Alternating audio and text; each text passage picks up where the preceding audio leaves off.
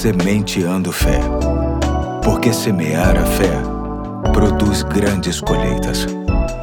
Hoje é sábado, dia 20 de novembro de 2021. Aqui é o Pastor Eduardo e é com alegria que termino esta semana compartilhando contigo mais um ponto da série Combatendo as Preocupações. E a referência bíblica de hoje está em Provérbios 17:3. Para nossa reflexão, quero ler o texto que escolhi do pastor Carlos Novaes, oriundo do seu projeto de áudios chamado Reflexão e Fé, que diz assim: Vamos a mais uma declaração do sábio em Provérbios que é a seguinte: Assim como o crisol é para a prata e o forno para o ouro, de igual modo o Senhor prova o coração.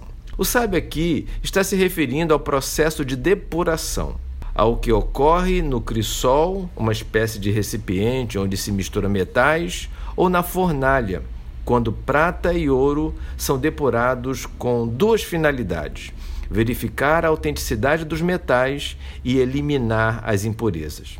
Provérbios menciona, sem dúvidas, que as adversidades da vida, os momentos difíceis e as tribulações diárias servem como uma espécie de mecanismo natural com a finalidade de reforçarmos nossa identidade e aperfeiçoarmos o nosso caráter.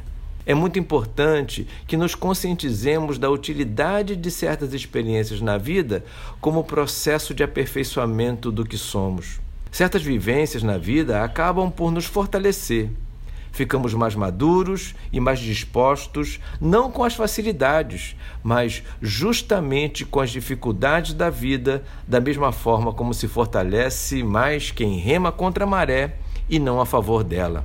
Como diz o ditado popular, mar calmo nunca fez bom marinheiro. Sendo assim, não subestime os momentos de tribulação e de aflição pelos quais você está atravessando ou pode vir a atravessar. Pelo contrário, Valorize-os como oportunidade para o crescimento e amadurecimento. Não é à toa que no idioma chinês, os mesmos traços usados para escrever a palavra crise são usados para escrever a palavra oportunidade. Vamos orar por isso?